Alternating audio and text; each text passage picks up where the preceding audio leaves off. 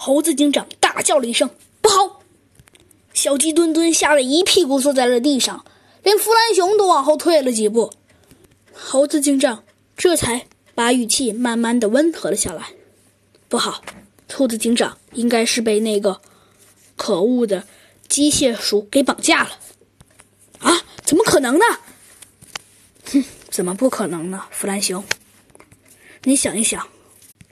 那个家伙的突然出现，还有兔子警长的突然失踪，可能你们觉得那个家伙的突然出现是一个巧合，但是你觉得兔子警长的突然失踪也是一个巧合吗？弗兰熊，这小鸡墩墩先说话了，哎，那也有可能是一个巧合呀，猴子警长，哼，也有可能是一个巧合，要不是兔子警长。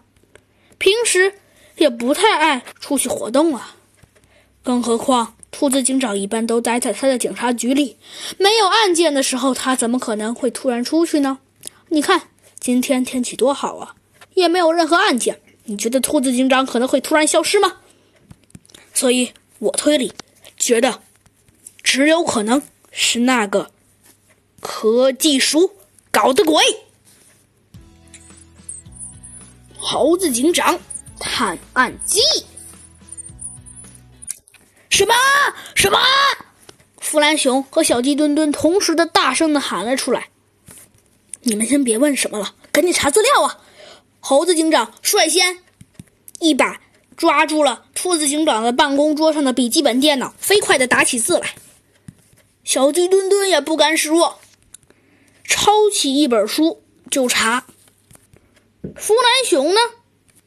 不服气的哼了一句：“哼，就觉得你们牛是吗？”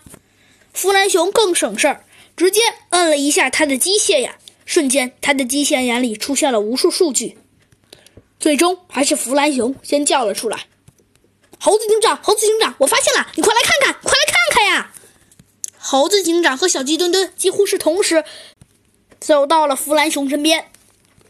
弗兰熊。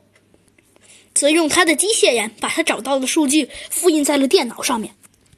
弗兰熊指着电脑说：“你快看呀，猴子警长，再不看就完了。”猴子警长指着上面的数据说道：“弗兰熊，你说的就是这个吗？”“没错，就是这个。”猴子警长，